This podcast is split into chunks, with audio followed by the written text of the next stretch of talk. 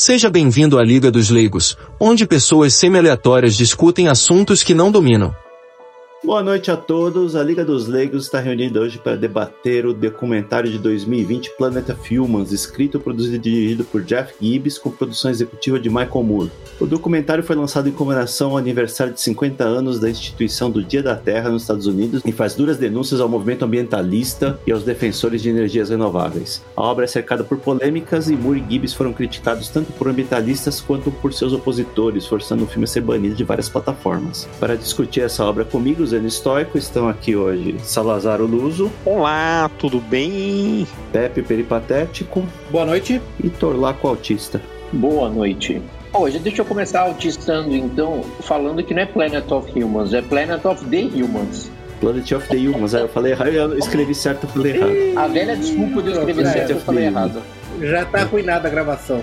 Pronto, já tá fora. Não, melhor avisar agora que mais tarde, né? E muda completamente o sentido. Não, já era, pô, já acabou. Então, eu indiquei porque esse documentário, ele para mim, ele, ele, é muito interessante porque ele tem aquele efeito uh, tropa de elite. Ele foi uhum. criado por pessoas de credenciais progressistas, ambientalistas impecáveis, com o um objetivo específico de avançar o que eles imaginam essa causa ambiental.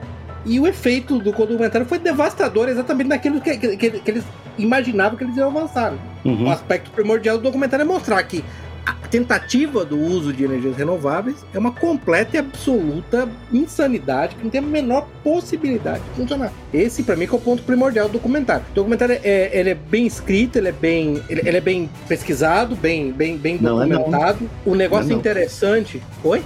Não é não. Não é não o quê? Não, não ela continua, depois a gente faz a crítica. Não, não, ele, ele é, é, Por que, eu digo que ele é bem escrito? Ele é bem escrito no, no, no, no seguinte sentido. Ele foi escrito por um boomer liberal, tá? Que é genuinamente um, um, um ambientalista, que claramente nunca jamais teve qualquer contato com a crítica ambientalista ou com as ideias ambientalistas conservacionistas sérias vindas da direita, dos seus oponentes ideológicos. Eles imaginaram que os oponentes ideológicos eram simplesmente a indústria do petróleo texana. Então isso torna uhum. o documentário fascinante. Para esse, esse, esse é um aspecto do documentário. Por isso que ele é altamente recomendado. E eu diria uhum. até que o ponto central não é que é, as fontes renováveis de energia são insuficientes ou nunca vão dar certo por um ponto de vista meramente técnico e tal. Isso também existe, mas eu acho que o principal é que ele mostrou como isso tudo foi corrompido corrompido pelos bancos, pelas, pelas instituições financeiras, pelo pessoal que queria lucrar com isso. Para mim, Perfeito. isso impacta muito mais do que falar, ah, Green Energy não vai resolver o problema. Tipo, sei lá, isso para mim era meio óbvio, assim, né?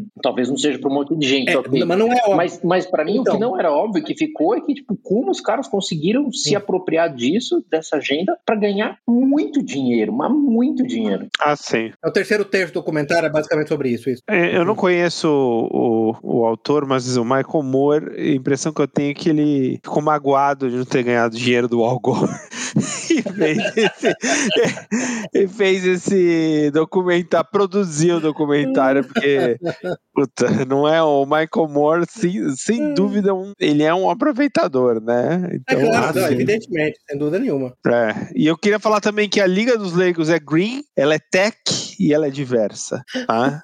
e é 100% renovável. De 100% renovável. Todos os participantes são renováveis, eles podem ser compostados. Ah, é ESG, pronto. Todos eles podem, podem ser compostados, não falei que vão, falei que podem.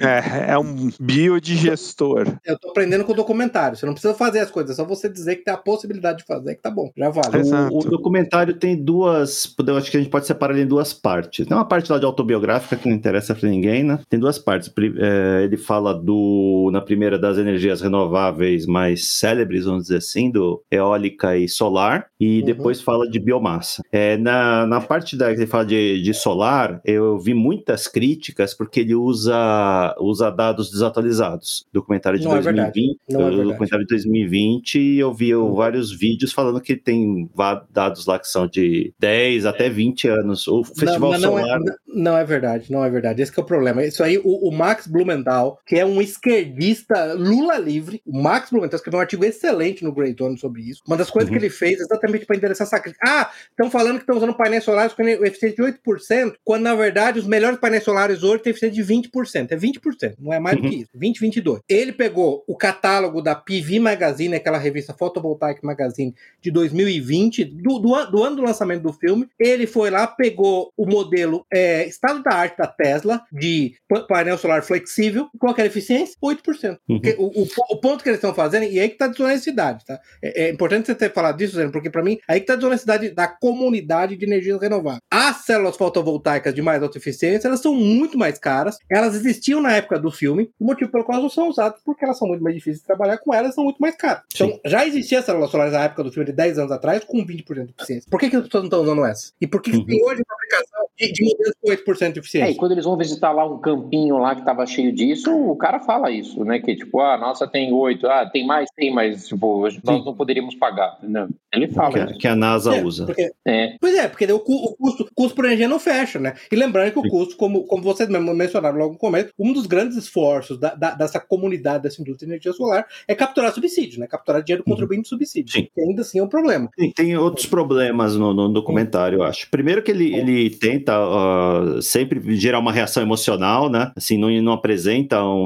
uma, dados científicos, assim, ah, olha aqui as árvores sendo derrubadas para fazer biomassa. Tenta gerar essa reação emocional. Ele não fala em nenhum momento de energia nuclear, não existe Perfeito. energia nuclear para ele. Essa é a crítica, minha crítica fundamental do documentário. Não fala de energia nuclear. Perfeito. Só fala uma hora lá para falar que a GE é uma hora que, tipo, ele coloca no mesmo balaio, tipo, a GE que está interessada em produzir reator nuclear e coisas eólicas, tipo, como se fosse a mesma uhum. coisa. Essa, para mim, é a crítica número um, o, o, o, o, Zeno. Essa é a crítica número um do documentário, não falar de nuclear. E o tom, o tom geral do documentário é um tom de, de depressão, né? Tipo, gente, não tem jeito, temos que.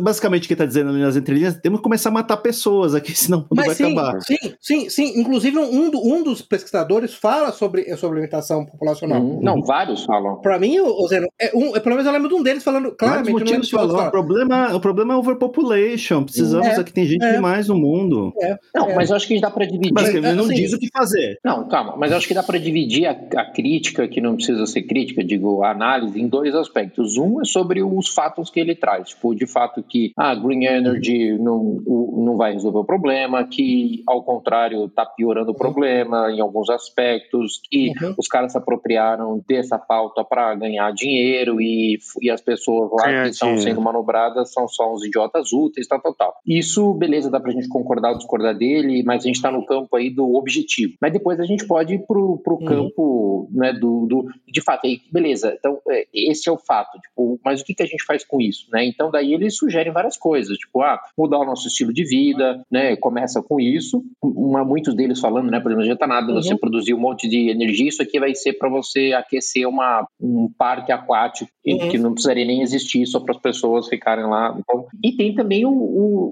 digamos, a, a, o fundo sobrenatural do negócio, né? Digo, a gente, de nós entendermos o que, que nós estamos fazendo aqui, qual é a nossa função na Terra, qual é o nosso papel, uhum. o que, que acontece se a gente, é, de fato, deixar de ter condições para existir, o que isso significa para nós, que daí eu acho que é aí que a gente diverge mais deles, porque para eles, né, tudo se resume a essa vida. Então, se tudo se resume a essa vida, eles têm que empregar todos os meios disponíveis para tornar essa vida mais longa ou mais viável possível. E para nós, não obrigatoriamente, né? Para nós tem coisas que, tem muitas coisas que vêm antes. E, e daí, inclusive, uma delas, se, se para eles é, é, é, melhor não as pessoas não existirem do que existindo virem a, a ter uma, uma existência, sei lá, prejudicada em recursos e coisas assim, para nós, pelo menos para quem tem uma visão sobrenatural da vida, não, né? É, é o contrário. Então, mas eu acho que dá para separar bem assim o que, que é tipo o lado documentário dele, que daí ele gasta bastante tempo, e o que é esse lado mais filosófico que a gente acha que vai ter condição de explorar melhor do que eles exploraram lá. É, é tem um, um aspecto que eu achei bacana, que é o aspecto, olha, nós estamos em níveis de consumo que são tão grandes, né? O ser humano hoje consome tanto que se a gente conseguisse diminuir isso, né, de alguma forma, ou retornar a níveis de consumo, vai, digamos, das décadas passadas, né? Quando digo décadas passadas, estou falando de 100 anos atrás. Isso já não resolveria o problema, mas assim, a necessidade energética de cada ser humano hoje é muito grande. E, e aí a gente chega nesse problema que é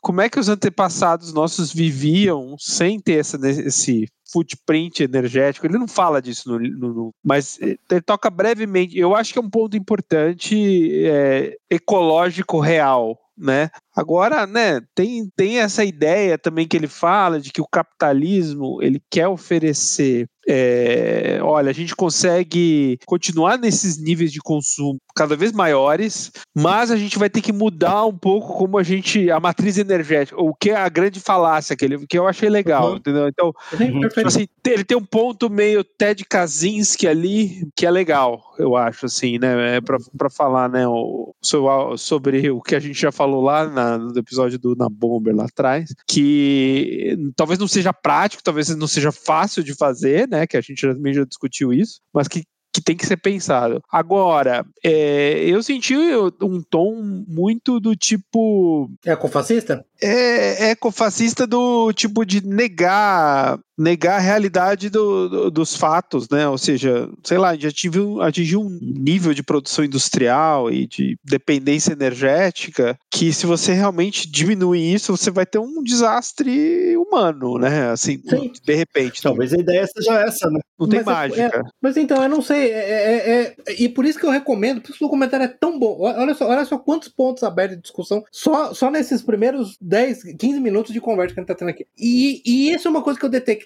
muito mais, quase, quase como constatação do que como desejo. A gente chegou a discutir alguns episódios, a gente discutiu isso no episódio do, é, do Una Bomber, a gente discutiu um pouco disso naquele episódio dos Filhos da Esperança, sobre, por exemplo, um dos problemas da África, que ela é hoje o continente com a maior taxa de fertilidade, e ela basicamente mantém essa taxa de fertilidade artificialmente, porque tem uma correia de transmissão interplanetária, intraplanetária é, de fornecimento de comida subsidiada barata para a África. Dada a exploração de recursos como está ocorrendo, e a instabilidade política, e eventualmente até mesmo climática, que seja, essa cadeia correia retransmissão vai ser, vai ser rompida. Quando ela for rompida, muito provavelmente teremos entre dezenas e centenas de milhões de mortes na África. Então, em certa medida, a constatação que haverá uma redução drástica de população através de uma tragédia, é, assim, a, a, a, a, declaração não necessariamente é um desejo, mas eu diria, eu vejo isso até mesmo como uma, é uma realidade, é, é, uma realidade. É, porque, mas você veja que é interessante, de novo, aí você pode fazer a, a crítica ao documentário especialmente o, o como é que chama, Ozzy Zander, né, que, que, é o, que é o principal pesquisador lá, lá, lá que eles usaram, e o,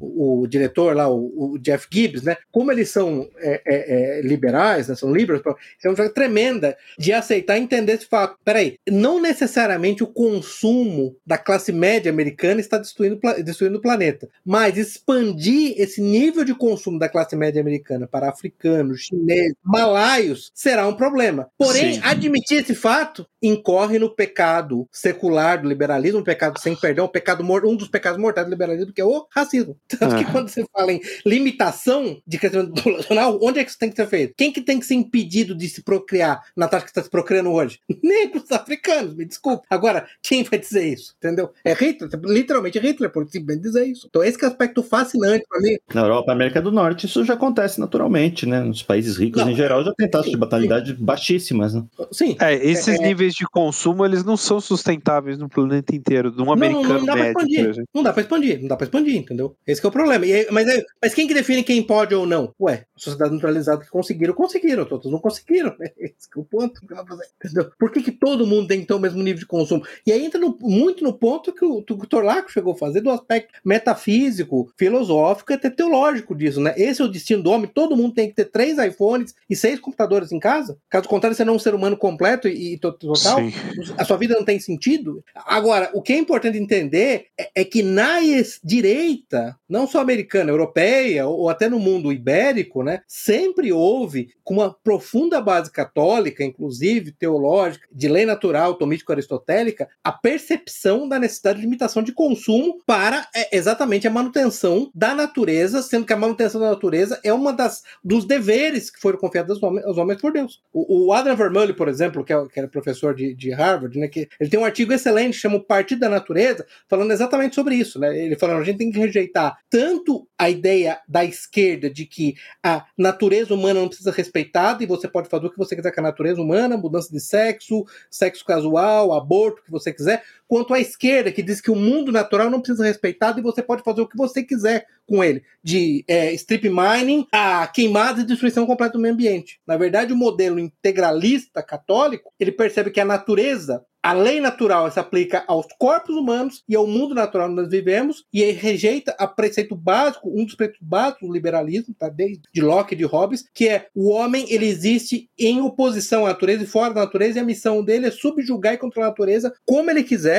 sem limites para os objetivos que ele quiser. Mas, mas é, é, é, o problema do, do, do, do, filme nesse aspecto, eu voto é que ele nunca, claramente, o Jeff Gibbs me parece um tom, um, um, um que nunca ouviu esse tipo de argumento sendo feito por tradicionalistas da direita. Uhum. Ele esquece que o momento conservacionista. Que nem considera isso. É. Sim, não Aí é, um, que, é o ah, ponto você... de vista ecofascista. É, digamos assim, é, a, a, vai, o pano de fundo é: existe. Eu não sou versado no movimento ecológico, mas pelo que eu entendo, houve os, a primeira onda de, de ecologistas que são representados por ele, e eles estão em oposição com esses da nova onda que é o, o Gore, que acha que dá para conviver o capitalismo Isso. com a ecologia. Teve várias, várias ondas, né? Primeiro, primeira é. onda de, de, de, ambientalista, final dos anos 60 e anos 70, esse pessoal que fundou o PETA, Greenpeace, é, criou o Earth Day, eles realmente estavam focados no, no, no, meio ambiente, na poluição, que naquela época nos Estados Unidos era muito, muito pior do que é hoje. Esse, esse movimento ele foi sequestrado pela esquerda quando o Muro de Berlim caiu, né? Eles perderam, a esquerda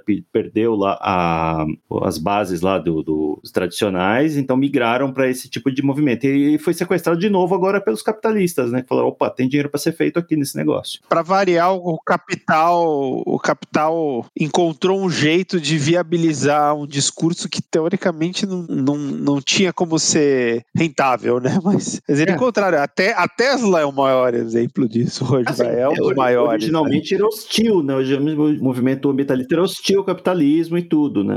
Se você ser ambientalista era você ser anticapitalista. Ele fala, ele, é, menciona brevemente. Zé, Pode falar. Zé, desculpa só te interromper, só porque você falou da primeira onda, eu só, só queria voltar no ponto que eu estava fazendo para lembrar que o movimento conservacionista, mesmo de americano em inglês, na verdade, que era conservação dos parques nacionais, conservação Sim. da natureza, começou com a direita, com tradicionalistas no século XIX, né? Você teve esse movimento inicial.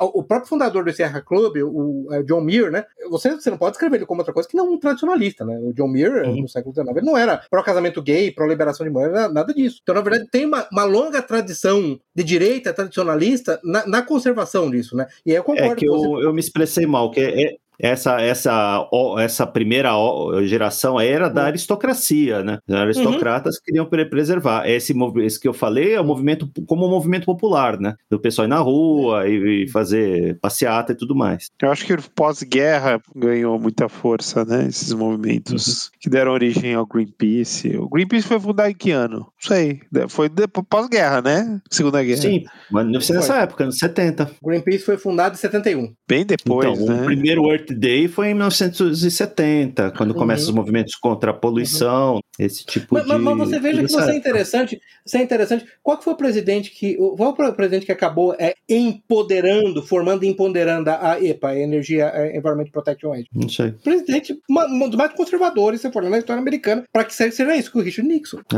Na verdade, o Nixon foi, é. que também era um conservacionista, é. né? Você veja que interessante que é, é era clara, era claro, sempre foi claro para uma certa vertente da direita que existem limites objetivos da, no, no, no, mundo físico que têm que ser preservados, especialmente dentro das suas circunscrições nacionais. Não sei se você lembra, o Sierra Club, por exemplo, que ele fala no, no, no documentário várias vezes, uma das plataformas do Sierra Club, historicamente, era a limitação de, de imigração. Porque eles criam, criam a, redução do a, controle da população nos Estados Unidos. Eles entendem que a imigração tinha um impacto ambiental tremendo, né? Só que, obviamente, isso, isso se dissolveu porque hoje apenas Hitler, renascido do inferno, seria contra a imigração em massa limitada para qualquer lugar do mundo. Mas Você Uhum. veja como é interessante como esse movimento todo, é como essa origem, essa origem tradicionalista do, do, do ambientalismo, do conserva, con- con- conservatismo, né? Ela foi esquecida, né? E você vê que Sim. isso aparece claramente no, no Jeff Gibbs, ele não consegue endereçar. Ele imagina a, assim, a caricatura, o boneco de palha que ele faz um conservador, alguém, eu vou usar petróleo o quanto eu puder pra acabar com tudo. Ah, ele fala dos irmãos Koch, né? Que são dois brothers. vagabundos, sem dúvida, são dois vagabundos, É. sem vergonha. Mas assim, vai, por outro lado, o movimento conservador, ele foi tomado por, por- pelo Perfeito. petróleo, Foi né? Então, assim, então, lobistas, foi, foi o cara tem um point, né? Não é, não é no vácuo isso também, assim, é, é, até um tempo atrás o, o mo- movimento conservador, até um tempo atrás, né, predominantemente era o cara pró queima de combustível fóssil, é, né, e, e segurança energética e Estados Unidos. Mas, e- mas Salazar, mas aí eu faço. a- a- mas mas aí eu jogo de volta você a observação que você mesmo fez. A questão primordial é que o capital monopolista financeiro, essa hidra de múltiplas cabeças, ela, é- ela é perita em cooptar qualquer movimento. Isso. Você vê que basicamente a Goldman Sachs tem investimentos em combustíveis fósseis e energias renováveis. A mesma Goldman Sachs, né? E assim vale para qualquer, pra qualquer outro, né? Uma das vítimas prediletas do do meu comentário, que é o Bill McKibben, lá do 350.org, que é um vagabundo, um sem vergonha, marca, pelo amor de Deus mesmo, Não conhecia. uma das coisas que ele faz, sempre foi um vigarista, né? Uma das coisas que ele mostra claramente é que tem vários fundos que estão tirando, é, é, é, por exemplo, dinheiro de petróleo e principalmente de carvão. Aí eles estão investindo esse dinheiro no quê? Em plásticos, mineração, né? É, é, é, e, e não necessariamente em óleo, mas em infraestrutura para óleo. né? Enfim. E biomassa, que é uma das piores coisas possíveis, né? pelo amor de Deus. Ah, é a Biomassa, biomassa, em que você fala biomassa. Que ele faz uma crítica Biomassa. muito grande lá aos painéis solares, né? Depois ele faz uma crítica muito mais pesada ainda à biomassa, que nos Estados não sei como é que é, se é a mesma prática em todos os países. Nos Estados Unidos se resume Hum. a queimar árvore, né? É. Queimar árvore para gerar energia. Aqui no Brasil eu não sei se tem. E chamar de renovável, né? É, e consta como renovável. Ou seja, pior que, que queima carvão, né? Menos eficiente que carvão, menos eficiente É. que diesel, e tá destruindo, estão usando floresta como combustível. E os caras coletando subsídios, né? É uma coisa É, assim. de captura, é, sim, faz captura de subsídio, isso é outra coisa. É um grande Por, negócio. por um acaso né? aqui, viu? Eu não sei se eu, eu, obviamente fui atrás de um, de um monte de dados. Eu não sou, eu não sou autista residente, mas eu, eu tenho meus outros dados. Eu fui atrás dos dados de eficiência de conversão, ah, mais ou menos, só para ter alguns números, para ter uma, uma, uma ideia. Gás natural é 45%, nuclear é por volta de 30%, carvão é 35%, tá? É, madeira é, madeira seca, né, também é 35%, tá? Ou seja, todas as formas de energia, mesmo, mesmo as mais ineficientes, ainda tem mais eficiência que energia solar. Uhum. Isso, isso eu, tô falando só de eficiência de conversão, não tô falando de densidade de energia. Um dos pontos que ele, vai, que ele fala dos painéis, umas críticas que ele fala, que eu acho que são válidas, os painéis solares, é que o painel solar não surge do nada, né? Para ser produzido, ele Uhum. precisa de, de muitos componentes que são obtidos através de mineração, às vezes em, em condições precárias, tipo cobalto, lítio e outros que são extraídos da África, da Bolívia. Aquela sequência que ele fez lá com os, com os minerais, né, incluindo minerais co- eu acho, como cobalto e níquel, extraído em condições, é, de inclusive um trabalho escravo de criança, é espetacular, né? Aquela sequência é muito boa e não tem ninguém que vá dizer que aquilo é mentira, né? Não dá pra dizer, não, é falso, aquilo não é verdadeiro. Eu peguei alguns números interessantes para manufaturar uma bateria de carro do tipo Tesla. A gente pode entrar no número, depois a gente vai falar dos números, pode falar do... Mas basicamente você precisa fazer o seguinte: você precisa de 25 mil ah, libras de brine para fazer o lítio, 30 mil libras de eh, minério para o cobalto, 5 mil eh, para o níquel, 25 mil para o cobre. Basicamente, estamos falando de 500 mil libras de terra escavadas para produzir uma, uma bateria. Uma bateria, tá? Que dura quanto tempo? Ah, eu não lembro o número aqui. É, é, algum, é alguns anos, tá? É, é alguns anos, assim. São, são- é um número de anos aí. É tipo, é, é- é- é com, com certeza por volta de 10 anos. Não é, não é muito mais de 10 anos. Eu tenho aqui os números, ó. 52 quilos, ó, só, só para ter uma pessoa ter uma ideia. 52 quilos de grafite, 35 quilos de alumínio, 29 de níquel, 10 de manganês, 8 de cobalto, 6 de lítio, 20 de cobre, eh, 20 de cobre e 20 de, vi- 20 de eh, aço. É assim que você produz uma bateria, tá de 185. A bateria tem 185 quilos de minerais, basicamente. É uma das críticas que ele faz, que eu já tinha visto também, é que esses, esses elementos eles têm pouca do, uma vida curta, uma Isso. vida útil curta, né? É, painéis solares, turbinas eólicas, das baterias e o, os críticos do documentário falam que não, né? Que esses dados são desatualizados, que as baterias, os painéis duram mais tempo, tem painel que dura 25 anos, eu não sei, eu não sei qual que é, qual que é o cenário mais comum, né? O cenário típico. Uma, uma coisa que me pareceu genuína que ele falou, é claro que teria que, né? Look at the data, the data, é, mas é que para você extrair esses minerais e para você ou para fazer uma, né, uma, uma planta eólica, você gasta mu muito mais energia do que se você estivesse queimando isso em carvão, entendeu?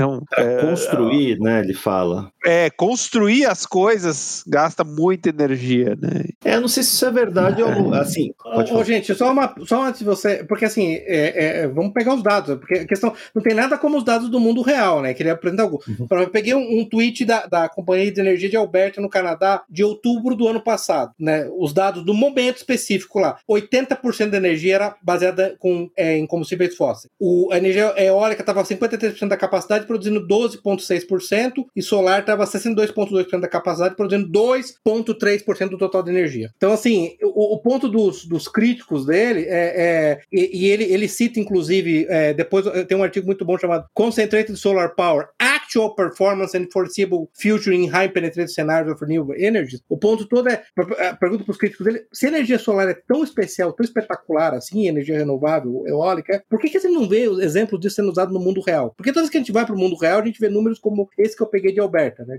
É 80% da energia é, é, vem de fontes E já está sendo usado um tempinho para a gente poder olhar para os últimos anos e falar, então tá, qual foi o resultado? Ele cita é. a Alemanha lá, que é tipo o milagre da energia solar, né? Que conseguiu, sei lá, uhum. fazer uhum. um aproveitamento. E daí, o, nos últimos anos, desde quando tem sido utilizado, o consumo dela de, de combustíveis fósseis aumentou. Falar, ah, então por que, que não diminuiu?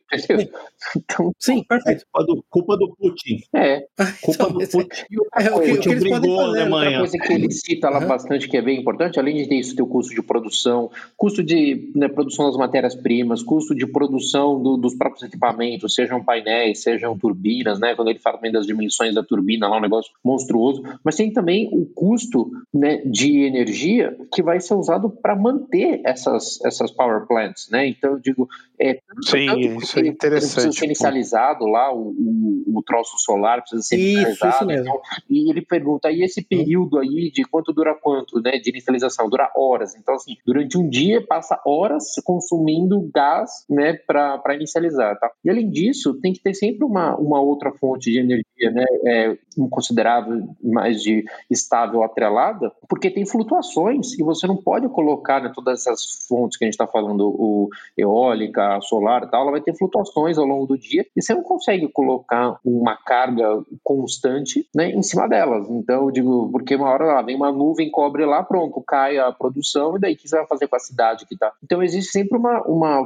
power plant associada que vai ser de algum outro combustível que você pode aumentar e diminuir a produção, né? E daí ele até pergunta para um engenheiro lá, tá, mas tem algum problema de a gente ficar fazendo isso, né? De, por exemplo, vai ter uma, uma, uma usina de é, queima de carvão atrelada a minha, a minha de energia solar para fazer o backup quando a minha produção solar cai. Tem problema lá? É, bom, tem porque é, a usina não foi feita para isso, né? Para ficar aumentando e diminuindo. Então, fica ligando e desligando. Vai gastar mais energia ainda, vai mais uhum. materiais, quer dizer. Equipamentos queimam nos transitórios. Exato. Se aumenta a ineficiência até da, da usina de, baseada em combustíveis fósseis, assim, quer dizer, é, é muita ineficiência que é acrescentada, é um negócio bizarro. É, mas tem, tem uma, mas tem um ponto que ele não elabora também no, no documentário, que está tendo muita pesquisa, que é o desenvolvimento de baterias, né? Aborda tem um componente ah, que se chama de grid, eh, mas tem um componente que são grandes bancos de baterias que ficam no, espetados no grid, né? Para suprir essas, essas flutuações. Não, mas ele, mas ele fala,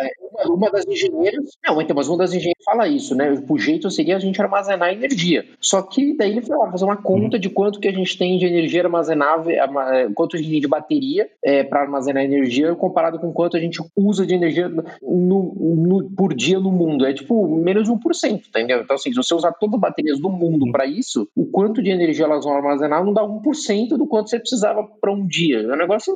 A, a, a, o armazenamento também é ineficiente. A menos que depois eu tenho certamente, mas o, o problema é, como a Dilma. o problema é que você vê os números, né? Por exemplo, para uma bateria de Tesla, você tá, você tá falando de. Exato, fora para produzir a bateria, que ela não vai cair do céu, não vai ter. 500 uhum. mil, mil libras de terra, né? É, você sim. vai. Sim, é strip mining, né? Você vai fazer strip mining para produzir bateria. Aliás, eu fui, fui checar, viu, dizendo, a garantia do, da Tesla de bateria é 8 anos, viu? 8 anos. Que merda! A Tesla é um grande. Não, não, é.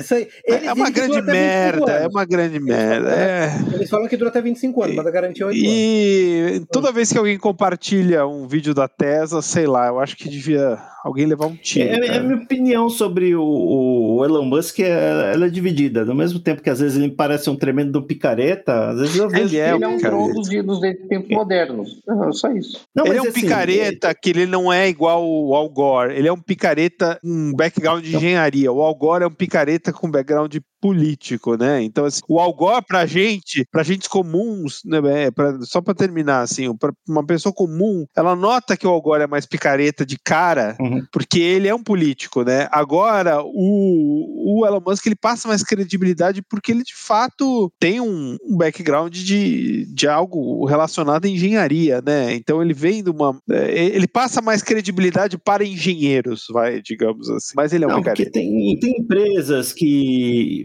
que usam essa, essa rótulo do, do renovável para tirar dinheiro, dinheiro das pessoas, literalmente. Tipo aquela Nicola, não sei se vocês acompanharam o caso. Nossa, acompanhei o, o, desastre que foi aquela Nicola. Isso. Foi um. E, e, chegou a valer não sei quantos centenas de bilhões lá, uma empresa que não tinha um produto. Era tudo mentira. Assim, um caminhão que era ser movido a hidrogênio, eu acho, uma coisa assim, mas era tudo fake. Agora, já, já o Elon Musk, algumas coisas, algumas iniciativas dele tem esse cheiro de picaretagem, tipo aquela companhia de fazer.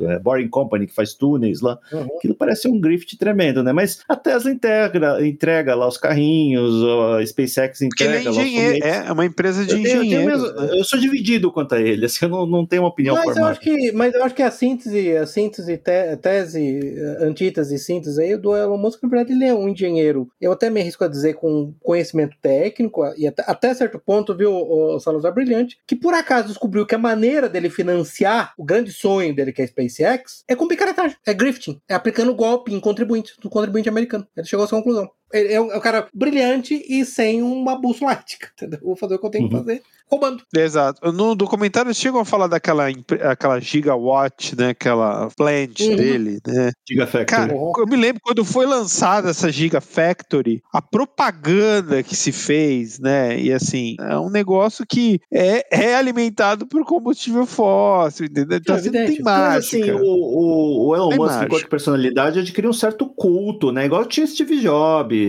no auge, uhum. né? Qualquer coisa que ele falasse era, era lei, né? né? Todo mundo comprava os produtos lá, independente do, do, do, uso ou não. O Elon Musk tem um pouco disso. É, só só para deixar claro, assim, a, a, Tesla, outras empresas assim que cavalgam essa, essa onda de energia verde, se são viáveis, porque tem subsídio do governo. Absolutamente. Muito obrigado por lembrar. Sim. Recebem em todos, e não só nos Estados Unidos, na Noruega também, acho que deve ser a maior é, quantidade de Tesla per capita no mundo, né? Uhum. É, porque o governo financiava, né? Carro elétrico. A Dinamarca e... não era, eu não sei se Paulo, mas a Dinamarca era um valor. Dinamarca? Dinamarca, não era algo por volta de 70%, era subsidiado, um negócio. Eu não lembro, era um país escandinavo aí, depois eu pesquiso. É, sim, depois você vai colocar nas alto. Você vai colocar nas notas. Eu vou colocar nas notas. É alto pra caramba o número. Eu lembro que era assim, colossal. Não era colossal. Uhum. E, e, eles vivem também de crédito de carbono, né? O próprio, o próprio mercado de crédito de carbono, né, gente, onde basicamente você pode continuar emitindo quanto você quiser, mas você tem um certificado que fala que eu paguei para um fazendeiro no interior da Bolívia plantar não sei quantas árvores, portanto eu posso continuar emitindo. Pelo amor de Deus. Isso evidentemente é, é um método de captura de, é captura de dinheiro do contribuinte. De recursos, é, exatamente. É só isso, é só isso que é. Né? Transferência de recursos. Aberta para corrupção de todas as formas. E vocês lembram que durante um bom tempo, essa foi uma das principais, se não a maior fonte de rendimento da Tesla, né? Foi o crédito de carbono. Eu não sei se é verdade isso ainda, mas durante um bom tempo foi esse o, o, o,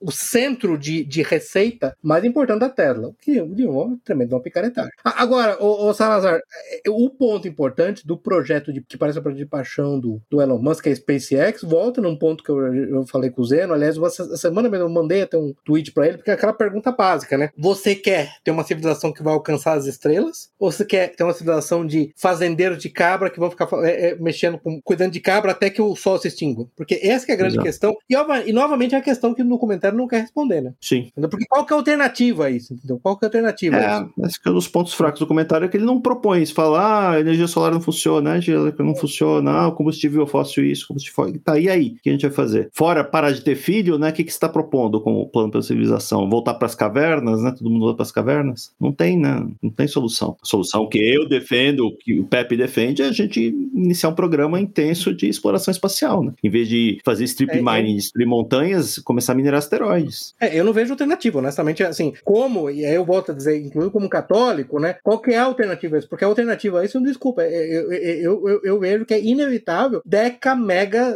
centi milhões de mortes, entendeu? Sim. Vai ter uma redução populacional forçada devido a um colapso dos sistemas, dos sistemas produtivos. É, essas são as duas alternativas, eu não vejo outra. Esse é o grande problema. Sistemas produtivos, indústria uhum. farmacêutica, né? Porque uhum. hoje boa parte da, além, além de alimento, é muito, muito uhum. medicamento ajuda a sustentar Sim. crescimento nos países pobres, né? Crescimento populacional nos países pobres. Sim, e, não tem, e, e, é, veja que eu, que, eu, que eu considero, e a gente pode voltar a falar do, que para mim é a crítica número um. Você fala, oh, Pepe, você tem uma crítica do documentário. Qual é? Qual é a única crítica do documentário? É, ele não fala de energia nuclear. Energia nuclear, é. Que, que eu poderia, na Sim. verdade, atrasar esse apocalipse durante, muito provavelmente, séculos, tá? Poderia segurar Sim. esse apocalipse por séculos, seria energia nuclear, do qual ele não quer, por algum motivo, é, é assim, é, ele não quer falar. Tem, tem um livro muito bom que eu recomendo do, é, eu anotei aqui, claro, o Why Nuclear Power Has Been a Flop, de Deck Devaney, é, é, é, o, o, no livro ele investiga por que, que a energia nuclear, por que, que os custos da energia nuclear estavam caindo nos Estados Unidos até os anos 70, e na verdade eles começaram a aumentar de novo, a energia nuclear ficou tão inviável. E, na verdade o que ele tenta argumentar, demonstrar no, no, no livro, é que a energia nuclear não é inviável por decreto governamental. Uma série de regulações governamentais que não tem base, na verdade, na realidade. Uma delas, por exemplo, é a ideia do linear no threshold, no qual a usina nuclear tem que ter um nível de exposição de radiação tão baixo, tão baixo, tão baixo, que faz com que, em algumas situações, a radiação do meio ambiente, a redução ambiente, por exemplo, do próprio solo ou da chuva, seja mais alta que a radiação da usina, que é completamente inviável. E coisas do gênero, tá? Isso é, ele falou, tem, tem cenários de falha no qual a usina tem que planejar, e o livro é muito interessante, tá? Um dos cenários onde eles têm que planejar, ele chama de. É, eu tô tentando lembrar aqui o nome é. Double-ended breaks. A ideia básica do double-ended guillotine break é você tem um loop primário, um, sistema primário de refrigeração de água, e um dos canos desaparece, se vaporiza. Aí falando uhum. com o engenheiro, falou: sabe por que a gente não tem como simular essa situação? Porque isso não acontece no mundo real. Canos de aço industrial não vaporizam. Como é que ele uhum. vai simular? Ele não consegue testar essa situação. Então, é um livro muito interessante. Lembre-se que, é, de novo, energia nuclear é algo que, em particular, a França. A França, me lembro. 70% da energia da França é nuclear, tanto que, enquanto a maioria dos países europeus hoje está pedindo pinico para a Rússia, está desesperada, é um dos poucos que tem energia, inclusive para vender para a Alemanha, por exemplo, é a própria França. E, evidentemente, ah. o país que está tá aumentando, o país que desde 2011 mais construiu nucleares é a China, que hoje, que desde 2011 2011 tinha 23, uh, tinha 13, produziu mais 39 desde 2011. É, isso não me espanta nada. Aliás, eu ia perguntar da China se o programa espacial chinês, eu acho que pode ser, não vai ser a SpaceX. Cara, isso, ó, isso eu vou te falar, não vai ser, eu, isso é outra coisa que eu te falar. É, eu sei que tem muita gente fascinada com o baixo custo do programa espacial indiano. Um dos aspectos do programa espacial indiano, eu lembro do engenheiro aeroespacial americano, ele publicou um artigo muito bom sobre por que o programa espacial indiano é tão barato. Ele falou, era, o, o motivo pelo qual é barato é que é um programa espacial feito para demonstração e não com objetivo prático de colonização extra, é, é, extraplanetária. Uhum. Porque, então, na verdade, a assim, a possibilidade realmente, a nação que vai alcançar as estrelas, me parece hoje, dado o colapso China. ocidental, é a China. E é o único que está sério. A Ucrânia tem um programa espacial, o Brasil fez parceria com a Ucrânia para desenvolver. É sério, o Brasil tinha uma parceria com a Ucrânia para desenvolver é um, um, lançador de satélite. Coisa, né? Você vê a, o nível da, da, da, da picaretagem, né? Todos envolvidos. O, o É, e uma coisa que é importante, é, vou falando do nuclear, né? Só para eu vou colocar de novo, um, um, assim, comparações interessantes, né? Um, um disquinho de 10 gramas de urânio tem energia equivalente a uma tonelada de carvão, 481 mil litros de, natural, de gás natural e 454 litros de óleo. 10 uhum. gramas. Ai, que delícia. 10 gramas. Tá? E você pode transportar no seu bolso. É. Entendeu? Dá pra ele transportar, exatamente. O, o, aquele, é, aquele Eli Vieira, que escreve pro Gazeta do Povo, tem um artigo muito bom dele, é Como o mecanismo vulgar e o medo da energia nuclear podem causar um apagão mundial, né? Falando de energia nuclear. Ele fala, viu, o, Torlac, do caso da Alemanha, tem inclusive um gráfico mostrando que a Alemanha, o problema da Alemanha é que há momentos no, na semana no qual ela até consegue 90% da energia dela com solar mais eólica, mas na mesma semana cai a 5%. Você imagina um negócio que vai de 90% a 5% É durante uma semana. né? Uma semana, não tem o que Daí fazer. você não né? pode desligar a usininha que tá lá. Aí você não pode desligar. Exa- Exatamente. Eu tenho uma teoria sobre por que, que a energia nuclear não é popular. Hum. E tem a ver com o país do Oriente Médio, Ah, que não quer que isso aconteça. É, eu não, eu não, eu não, eu não, eu não, não direi que, você, que, que é de todo infundado. Há certamente interesses que não. que apesar de ter beneficiado amplamente disso durante os anos 50, 60, entendeu? Não vem com bons olhos a plor- proliferação. Exatamente. Mas ó, outra coisa que, o, que nesse mesmo artigo, é, só para terminar essa questão da energia nuclear, é, para produzir a mesma quantidade de energia, campos de painéis solares tomam 450 vezes mais espaço que usinas nucleares, enquanto turbinas eólicas tomam 700 vezes mais espaço que o posto de gás natural. De novo, a questão da densidade de energia, que eu achei importante falar, porque, assim, é, é, só para estabelecer o fio, tá? A energia nuclear, enquanto a gente toma fôlego para criar uma civilização extraplanetária, e isso nós estamos falando de séculos, a- o que vai dar esse fôlego, a única coisa que daria esse fôlego é energia nuclear. Fora isso, eu vejo eu, realmente como o colapso, eu não vejo possibilidade de continuar sem isso. E eu não estou nem entrando no mérito, viu, o, o, Troca, nós discutimos até mesmo fora daqui e tudo mais, do problema específico da qualidade humana das populações que estão mais se envolvendo no que tange a, a habilidade de operar uma civilização industrial sofisticada. Né? Estou falando ba- basicamente de quem Agora, mede uma pergunta para você. que dem- demandaria algum tipo de eugenia positiva, o que, de novo, eu insisto, é perfeitamente. Eugenia positiva é perfeitamente compatível com a lei natural, com a, com a Uhum. teologia católica e tudo mais. Eu- Eugenia positiva. Então, mas assim, me pareceu que. Porque ele cita dois problemas, né? Ele fala que, tipo, ah, nos últimos, sei lá, 100, 200 anos, a população aumentou em 10 vezes e, o, e na média, o consumo de recursos de cada ser humano também aumentou 10 vezes. Ele fala que algumas civilizações aumentou até 20 vezes, né? Então, tipo, sei lá, a gente compara o americano Uhum. médio com o senegalês médio, né? Obviamente, o americano médio gasta muito Uhum. mais de recursos do que o senegalês médio lá, né? Beleza. Sim. Então, ele fala, Certo. então, esses dois fatores somados levam a um aumento de, de consumo de recursos de 100 vezes, né? 10 vezes as pessoas, vezes 10 vezes, na média, o, o consumo de recursos, de 100 vezes nos últimos. Então, me pareceu que ele ataca esses dois. é, Ele não deixa isso claro, que o fato é um defeito do documentário, mas, assim, sugere que, bom, se esse é o problema, a solução deveria partir daí, né? O que ele fala é, bom, a solução tem sido até hoje, como a gente sustenta esse ritmo? E ele acredita que isso não é viável. Não tem como, É, né? então, então, o que ele deixa sugerido é que, bom, a gente teria que frear esse ritmo. Bom, daí tudo bem, né? A gente pode frear qualquer um desses dois fatores de 10 aí. Um é o do crescimento populacional e o outro é o do consumo, né? Não vamos entrar no do crescimento, do, do crescimento populacional por enquanto. O, o- minha pergunta para você, Pepe, é o seguinte: você acha que uma mudança né, na civilização que refreasse o consumo de recursos, né?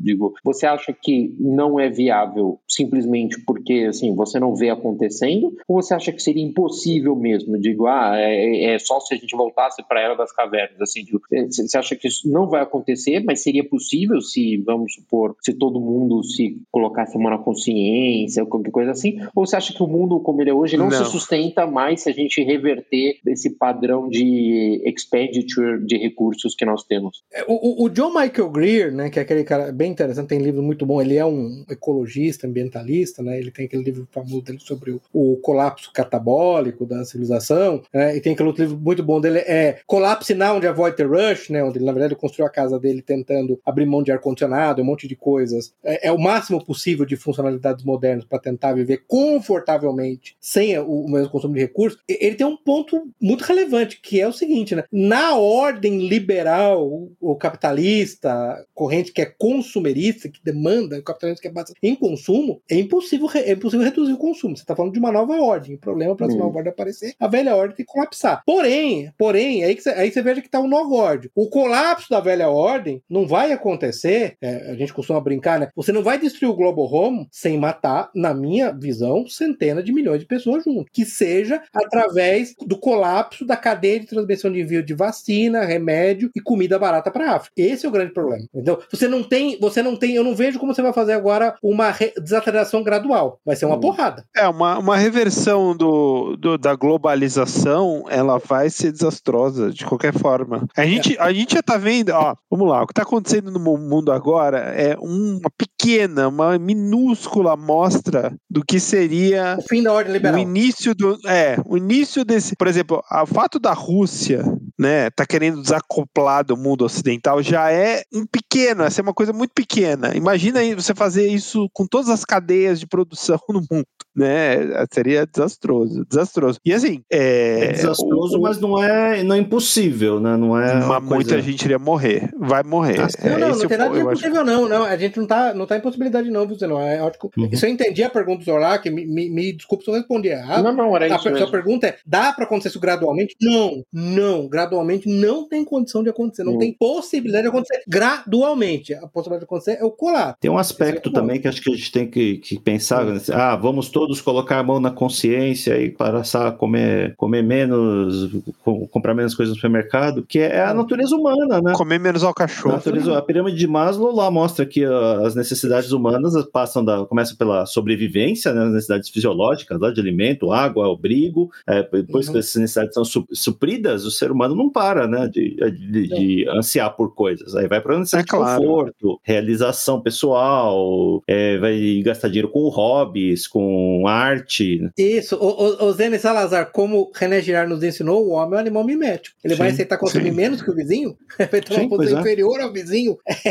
É, é, é, facultativamente assim, vou aceitar isso? Come on. É muito. É menos do que, a, que os atores e atrizes de Hollywood, né? Que estão lá. Pô, exatamente, exatamente. Uhum. Porque as influencers de Instagram vão consumir menos do que elas, de jeito nenhum, não, vou. Se você, se você, por exemplo, fizesse um experimento hoje, desligasse a internet, imagina uhum. o pandemônio que seria, entendeu? Não estou nem falando do, do, do, efeito prático, né? Que quebras de comunicação, produção. Estou falando uhum. simplesmente, vamos pensar que a internet hoje fosse só para bate-papo, vai, uma besteira dessas. Já seria desastroso, né? Ligasse o Facebook, né? Vai para o WhatsApp, não tem como. Instagram. Aí, aí, você começa a falar em quebrar cadeias de produção e, e, e assim, cara, o mundo inteiro depende, não só o Ocidente depende, o Oriente já depende também, a China também depende do Ocidente. Né? Esse né? então, é um ponto importantíssimo, viu, Salazar, viu, Olha, a própria estabilidade chinesa onde de, hoje depende de expansão de consumo, depende da entrada contínua de gente, de, de da população chinesa da nova classe média. A própria China é já complicado. tem esse problema. É, que, é que a China, eu, eu, eu não vejo isso como um problema crucial, para em primeiro lugar. Ela tem um órgão central que parece ter um corpo diretor competente ou bastante, não precisa dizer que ele é mais competente, que é o Partido Comunista Chinês. E dois, eles têm a disposição de fazer o que é necessário para a sua população nativa. É, é aquela velha história. Eles podem até não gostar do espécime, mas eles amam a espécie chinesa e, portanto, vão fazer uso extensivo de energia nuclear ou de energia de fusão nuclear, do que vier a acontecer, para fazer isso funcionar. Mas mesmo a China vive sob essa pressão. Mesmo a China foi, em certa medida, contaminada por esse, por esse, por esse por capitalismo cons, é, é, consumerista, digamos assim. De, de crescimento eterno, né? A China eterno. investiu durante décadas aí no, no, em obras, grandes obras, uhum. né? De estradas e represas e conjuntos uhum. habitacionais e cidades que muitas cidades que até hoje estão uhum. desocupadas. E hoje você vê que eles não têm mais onde construir. O que construir uhum. na China? Eles estão investindo em construir é, porto na África, aeroporto uhum. no Sri Lanka, em parte para colocar essas nações em dívida com ela, né? Assumir parte, e parte porque realmente não tem onde mais investir, não tem mais o que construir na China. Em, em parte para criar cadeia de, cadeia de, de, de, de suplemento também, né, Zenon? É, tem esse aspecto, né? Para criar é, é, objetivo, é, é que, de novo, assim. o objetivo chinês, o objetivo chinês é, é, a prioridade da China são os chineses, né? Sim. É, e você tem um, uma questão também espiritual, digamos, que é no momento que a sua sociedade é montada para crescimento só e não tem nada mais, você pega o Japão, né? O Japão, depois que estagnou o crescimento, é uma crise espiritual gigantesca também, porque eles não, eles não tinham mais nada do que viveram aquele milagre japonês. Uhum. E o que, que é a sociedade japonesa hoje, né? É... mas esse é um problema que pode acontecer com a China também. Certamente. É uma Certamente, possibilidade, pode ser. A, a, mesma forma que nos anos 80, lá todo mundo achava, ah, o Japão é a próxima potência mundial, vai dominar o mundo, vai comprar tudo. Hoje a gente fala isso da China, nada impede daqui a 5, 10 anos a China também entre numa estagnação, uhum. no colapso. Eles têm problemas de população também, investimento da população também, tem problema de corrupção. A economia deles é um mistério, né? Ninguém sabe o que acontece lá de, É, de verdade eu internamente. Só, só a cautelo, Zé, por um motivo, né? O colapso econômico ou a estagnação eh, eh, japonesa, ela foi planejada em Washington, né? O, aquele livro do, do Jules Werner, O Príncipe do Yen, é bem claro, o trabalho investigativo que ele faz que mostra o objetivo era financializar, transformar a economia japonesa numa economia financiarizada como do Ocidente, que essa era a grande atividade. Ao menos essa armadilha os chineses parecem não estar caindo. Inclusive, no Uhum. caso da Evergrande, por exemplo, eles agiram decisivamente acabando com isso. Não é o brincado dizendo é, quando mega investidores começaram a comprar apartamentos em Beijing, aumentar muito o preço dos imóveis em Beijing, o governo chinês parou com isso e falou: nós não vamos aceitar que vocês façam em Beijing o que a gente faz em Nova York e Londres. Exato. É isso. É, ou seja, porque nós estamos preocupados conosco, né? Nós estamos preocupados conosco. Mas esse é o ponto crucial, por isso que voltou, no, quando você falou do espiritual, Salazar volta no ponto inicial do Torlac, que no fundo é o modelo orientado, o modelo liberal moderno, o modelo liberal do super-homem, né? De novo, desprovido de qualquer enlace de história, tradição, lei natural, sem limites para os seus desejos, ele é insustentável por si só. E enquanto ele não for removido, e a remoção dele vai ser um desastre, no- essa, essa, esse, esse drama não vai ter solução. Daí a gente Uhum. volta pro. porque É. As primeiras coisas que o Toraco falou, eu concordo com ele, esse é o grande problema. Mas, o, o, o Toraco, outro dia, uma frase, eu até brinquei com, com o pessoal para o horror do pessoal, o, o- a frase do próprio, do próprio Alexander Dugin, dizendo que, na verdade, o grande inimigo da humanidade não é nem o comunismo, nem o nazismo, é o É libera- liberalismo. é liberalismo. é. Liberalismo. Até brinquei, para o horror do- dos slavistas, Dugin tem razão, para o horror dos, Uhum. dos slavistas geral. Foi, desculpa, se você está lutando contra o comunismo ainda, você é um boomer, você é só um boomer, você não percebeu quem é o inimigo. Que o, que o liberalismo nada mais é do que o pecado original sob a sua forma político-econômica. Isso, é? isso. É isso. Teológico, político econômico, É. exatamente. Porque lembre que o primeiro liberalismo foi teológico. Teológico, sim, filosófico, político e econômico. O econômico é o menos importante Sim. dos quatro, né? Isso que é interessante, é o Sim. menos importante. Agora, só uma outra pergunta. Sobre é, nessa hipótese aí que você e o Zeno aventaram de nós sermos bem-sucedidos na exploração espacial, tal, tal, tal. Isso se deveria servir nesse, nessa ideia de vocês? Uma pergunta. E dois, vocês acham que serviria na prática para fazer de fato uma, uma redução da nossa utilização de recursos de uma forma mais gradual e menos catastrófica? Ou para manter e até amplificar a nossa utilização de recursos, caso essa exploração aí espacial fosse bem sucedida? Qual dos dois você acha que aconteceria e qual dos dois vocês, sei lá, imaginam que deveria acontecer nesse, nesse plano? Eu acho que tem, tem várias, vários pontos aí, né? Você viabilizar, tornar a, a- a exploração espacial um assunto sério, você vai explorar novas formas de, de produção de energia. Tem modelos teóricos que você captura a energia solar no espaço e transmite para a Terra em, em feixe de micro-ondas. Isso. Só que É. é. muito caro e, claro, mas- tem muito recurso a ser explorado no espaço, né? O cinturão de asteroides é Ah, rico mas supondo que isso funcione, tipo, supondo que a gente tenha isso, isso deveria servir para diminuir a nossa utilização de recursos de uma maneira menos catastrófica ou, ou para simplesmente manter e até amplificar a nossa utilização? Não, principalmente para você mandar gente para fora, mandar pessoas para o espaço, literalmente. Ia amplificar postergando a catástrofe. Esse que é o meu ponto. É, também. Veja, o nome do jogo aqui é postergar a catástrofe. A partir do momento que você cria, coloca gente no espaço, você cria uma civilização que seja minimamente autossustentável, você está criando um novo ramo da civilização humana. Da mesma forma que quando o... a Inglaterra mandou gente lá para o Canadá, mandou desterrados lá para a Austrália. Austrália, eles não estavam planejando, ah, isso aqui vai ser bom para a civilização. Você está semeando lá a civilização humana e permitindo que, que ela floresça com, em- com novos É paradigmas, aí. né? com novas, novas, novos desafios, novos problemas e, e livre da- das amarras que a gente tem hoje. É, eu acho que assim, é, é um aspecto, tem um aspecto meio Spengleriano nisso, sabe, Torlaco? É, o ímpeto da busca da fronteira parece renovar, parece trazer, injetar uma certa energia vital de volta na civilização, entendeu? Sim, um espírito desbravador, digamos, Desbravador, né? certo? O homem precisa de desafios. Você tá falando da, homem- da época dos descobrimentos numa escala planetária, Não, não, né? beleza, concordo. Mas então, mas então isso não seria a solução do problema, né? Eu digo, vai, porque a gente reclamou que o documentário não propôs uma solução. De fato, assim, a solução seria.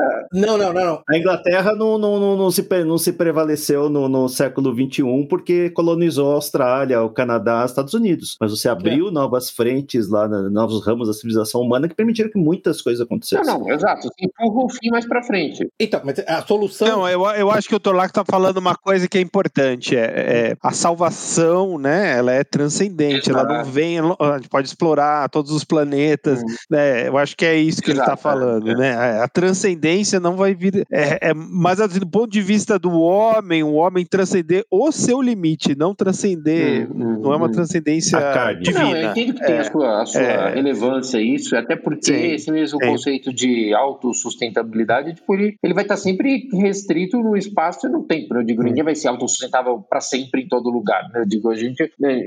Então, Exato, não. a gente só está aumentando o tempo e aumentando o espaço, beleza. Mas eu acho que a diferença, assim, que uma coisa que eles não percebem é porque digo, eles, esse pessoal, tipo, eles sofrem muito porque para eles não existe nada além disso, entendeu? Sim, sem dúvida. acabou. E aí é isso. E, e- e- e ele- eles, é esse o planeta é a casa deles, a, a morada final, o destino final deles, entendeu? Então, daí é meio- deve ser meio desesperador Sim. mesmo quando você vê, tipo. Sim, por isso que eles olham para essas questões, a o quantidade de recurso X na Terra é limitado. Beleza, então eu preciso É estender, materialista, visão Exato, materialista. exato. estender esse, a, a vi- a vida útil, a vida desse recurso o mais possível. Qual que é a, a forma? Ah, vamos reduzir a quantidade de pessoas. Reduzir a quantidade de pessoas ou vamos eliminar aqui os indesejáveis. Então, você vê, É.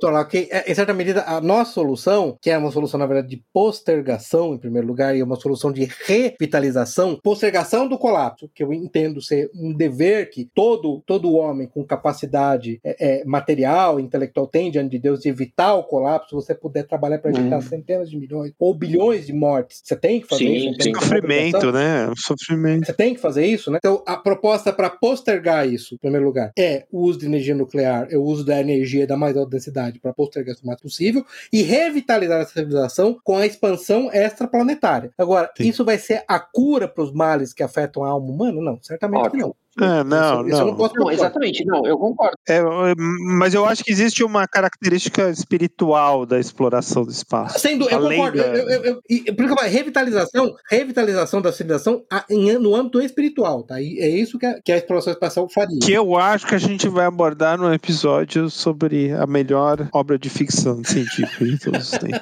Sim. Mas aí eu vou deixar para depois. Aham, sim. A frase, a frase, a melhor definição de Duna. Exatamente. de Duna, do Frank Herbert. Sim. Vamos dar, vamos dar, vamos dar trabalho pro Zeno com, a edição. Não É. pode ficar assim, não. Não. Então, mas é, é, é isso, Vitor. É, é, o problema todo é a perspectiva autolimitante deles. Tem, inclusive, um cara interessante, né? É, tem um artigo muito bom no The American Sun. Que, é, o artigo chama Last Man on the Deep Wild, que é, do, é, é daquele ambientalista finlandês, o Pentti Linkola, né? E você vê que interessante, ele, ele usa muito aquela, aquela metáfora do, do bot salva-vidas, né? Ele fala, se o bot tem lugar para 50 pessoas e você tem mais de 100 almas tentando se agarrar no bot, né, o que, que você faz? O- olha só a maneira que ele fala, aqueles que respeitam a vida, sabe o que eles fazem? Os primeiros 50 que sobem no bot, que respeitam a vida, pegam um machado e começam a cortar as mãos do resto, para que eles não subam no bot. Tem que, tem que matar o resto. Porque essa perspectiva amplamente é, é materialista e autolimitante, e o que é interessante no Paint Lincoln, por exemplo, é que ele não considera humanos fundamentalmente diferentes de formigas ou de árvores. Sim. Que é- Então, essa lógica materialista. O, o meu ponto é que a chama divina humana nos compele a fazer, a, a usar o, o- o artifício Homo Faber. Eu acho que, inclusive, o próprio, no, no próprio. É, é, uma das últimas encíclicas papais, ele chega a usar, inclusive, esse termo do Homo Faber, né? Que ele é integrado à natureza e ele tem a obrigação de cuidar da natureza, interagir com a natureza, de modo a expandir ordenadamente a, a capacidade de sustentação da natureza da própria raça humana. Então, eu, eu entendo que essa produção espacial, nesse particular, está exatamente nesse aspecto. Então, ao invés da gente strip mining lugares específicos no planeta Terra que já estão completamente devastados, você tem cinturão de asteroides aí praticamente virgem que poderia perfeitamente ser explorado. Foi criado, em última instância, para ser explorado de maneira ordenada, com, com- condizente, para sustentar as almas humanas mesmo, entendeu? Hum. Então, As vidas humanas do planeta Terra. Essa que, para mim, é a grande síntese. É a grande síntese que esses dois, que, que, que, que essa- que essas duas correntes, entendeu? Conservacionistas, é, ecofascistas, não percebem. Não, e tanto eles consideram o ser humano mais uma espécie sobre a Terra que eles fazem inclusive esse paralelo, né? Tipo, ah, existe alguma espécie que,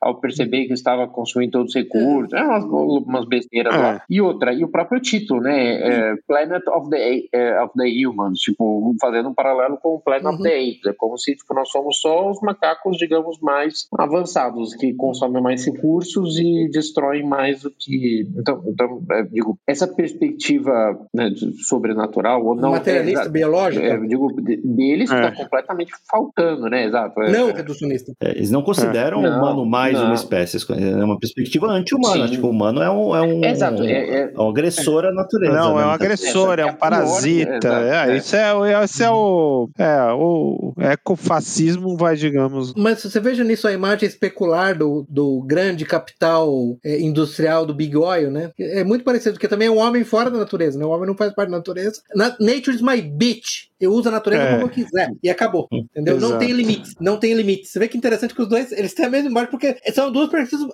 amplamente materialistas. Aí você volta numa, numa encíclica clássica para Paul da Hero Novara. Sim. Por que, que, por que, que a crítica ao capitalismo e ao comunismo? Porque ambos têm a mesma premissa materialista na do entendimento da estrutura da realidade. Esse o resultado disso é isso. Isso que é fascinante, né? Então, no fundo, o documentário é feito para atacar um inimigo que é, é- é o único inimigo que ele conhece, né? É, então, essa. Porque você veja que ele está falando, energia nuclear, quando a gente fala de energia nuclear, energia nuclear é, é um mecanismo de preservação da natureza. Se nós temos obrigação diante de Deus de guardar a natureza, de manipular a natureza ordenadamente, respeitando a lei natural, a energia nuclear é um método de fazer isso sem agredir, agredir no mínimo, o mínimo da natureza. Entendeu? É, é essa a perspectiva que ele não entende. Eu estou sustentando as populações, as vidas humanas como necessário, agredindo no mínimo a natureza. Agora, quem, em quantas, em quantas publicações, sei lá, do Partido Republicano, do idiota do Bolsonaro, você vê alguém falando algo desse tipo, enquadrando a energia nuclear sobre esse sentido. Entendeu? É, é a forma que mais respeita a lei natural, em última instância, de, de produção de energia. É, essa, questão de soberania nuclear, ela é muito mais complexa, né? Eu falei, é, eu, eu acho que é, tem muita gente, no,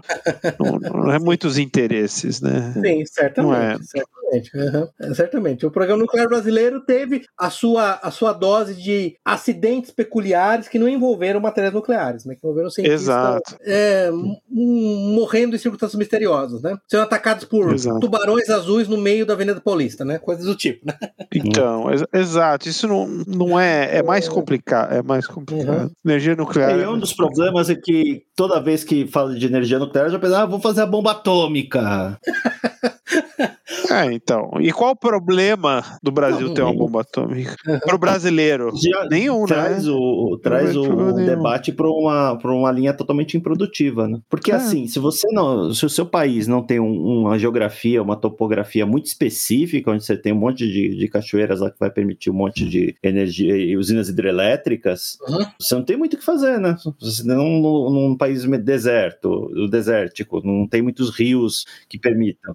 O que, que você vai fazer para Zeno, energia elétrica? Zeno, energia hidrelétrica que destrói habitats naturais inteiros, destrói ecossistemas inteiros, desloca Sim. populações, desloca. É. é, é, tá para deixar claro. Sabe, essa energia, só, só para E é considerada energia limpa, né? Mas assim, não é. energia, limpa, energia que, que agride muito mais o meio ambiente. Você muda literalmente a topologia do planeta muito mais do que com energia nuclear. Sim, elimina espécies inteiras, dependendo de onde você Sim. vai construir, Sim. né? Exatamente. Só, só para lembrar disso, né? Sim, sem dúvida. E assim, não tem solução fácil, né? Não, e outra vantagem da energia nuclear é que a energia nuclear não depende do. Porque mesmo, mesmo que você tenha condições ótimas para energia solar ou energia eólica, ela precisa estar em localizações específicas, a partir das quais você vai ter que transportar a energia com grande perda através de, Uhum. de cabos de energia, né, de, de- de- de condutores, para os grandes centros de produção. A energia nuclear pode ser localizada em basicamente no lugar onde você quiser. né? É. Salvo as, as medidas de segurança, claro que você vai ter, você, vai, você vai- não vai colocar uma, um reator nuclear no, no shopping center, no centro de São Paulo, mas ainda assim você pode colocar muito mais próximo do que a Depende, se for em Higienópolis, um exemplo que ele lá no filme. pode colocar.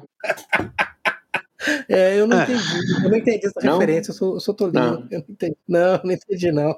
Entendi, não, menino. Eu não sou. Eu sou um menino simples. Eu sou um sapo da selva amazônica. Eu não entendo essas coisas sofisticadas, não, amor. Mas tem pesquisa hoje de reatores nucleares de pequeno porte para Perfeito, perfeito, sim. produzir energia para uma fábrica ou para uma pequena cidade, que são Sim. do tamanho de um um par de containers. Sim, sim. Tem alguns até menores do que isso, sim. É basicamente É. é são reatores selados que duram, sei lá, de 50 anos, assim, que basicamente em terra, entendeu? Não faz Uhum. manutenção por durante 50 anos, sim. A, acho que aquela Hyperion Systems é uma, da- uma das que faz isso. Tem várias dessas. Mas o, o, o que eu ia falar do documentário, você veja que um dos casos lá muito, muito escabrosos que ele colocou foi de uma usina de vento, né? De, de energia eólica no, no topo de é, onde que era em Vermont, né? Onde eles iam Vermont, Vermont. raspar a montanha, né? Raspar o topo da montanha para fazer a usina, a usina, eólica, né?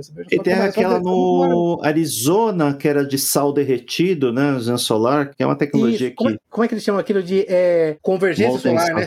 Co- É. Convergência solar. Nossa, aquilo era bizarro, né? Que os painéis todos. Tem algum, vi alguns exemplos daquilo, mas não parece muito promissor. Né? É, Era essa que precisava de gás pra caramba pra startar, não era? É, Mas essa? todas elas precisam, né, o, o Salazar? Porque o problema não tem jeito. Você viu do caso que eu falei lá da, da, da Alemanha, né? Vai de 95% a 95%. Então todas elas precisam ser, precisa ter o que eles chamam de base load, né? A, a carga base precisa ser mantida com alguma outra coisa que, que, que, que fornece energia Acabaram com o programa nuclear da Alemanha, né? Culpa da Merkel. Culpa da América ou É, nada. Isso vem lá de trás, ó. O programa nuclear era, era bom. Best. Eu vou ter Aí que tirar tiveram- o Salazar aqui, não tá, tá impraticável. Não, desiste, desiste de fazer Tá edição. impraticável.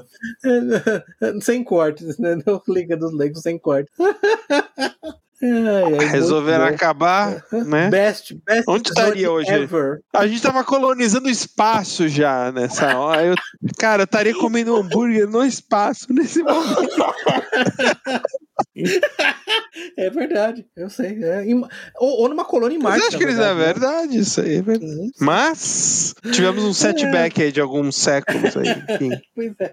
A, a história, a história tomou, tomou a mão errada, né? Pegou uma saída Uhum. errada. Bem, é Muito isso aí. Eu acho que o Al Gore não ganhou nenhum dinheiro com esse filme e tentou parar, né? Vamos falar disso? Vocês que tentaram. assistiram, vocês assistiram o, o documentário do Al Gore? Eu não assisti até Eu assisti há muitos anos atrás. Uma verdade Salazar, conveniente. Ele era uma outra pessoa, ele ficou assim depois desse documentário, tá, gente? Eu quero dizer pra vocês, tá? O Salazar, era- ele era, ele era um liberal pró- pró-feminista, tá? Antes do documentário. Ele ficou assim depois do documentário. Ele nunca mais foi o mesmo. Ele viu o ano zero. É uma bosta aquele documentário, né, cara? Uma bosta. Mas a gente podia ver Eu um queria- dia eu desse. aí, devia ter assistido pra fazer pra esse episódio aqui, mas eu não acabei É não uma fazendo. bosta, é um negócio ultra catastrófico. É, é catastrófico assim, né? Eles queriam passar uma ideia de que nos próximos cinco anos ia ter um. Isso. 5, 10 anos, não, eu não lembro já o time frame, mas é, ah, os oceanos vão subir tanto. Cara, era Uhum. totalmente alarmista nesse sentido, né? Himalaia, Então, né, tem mais e, neve. e, obviamente com o objetivo Isso, tem mais neve, não tem mais neve. Neve só É. em laboratório, basicamente. um crook,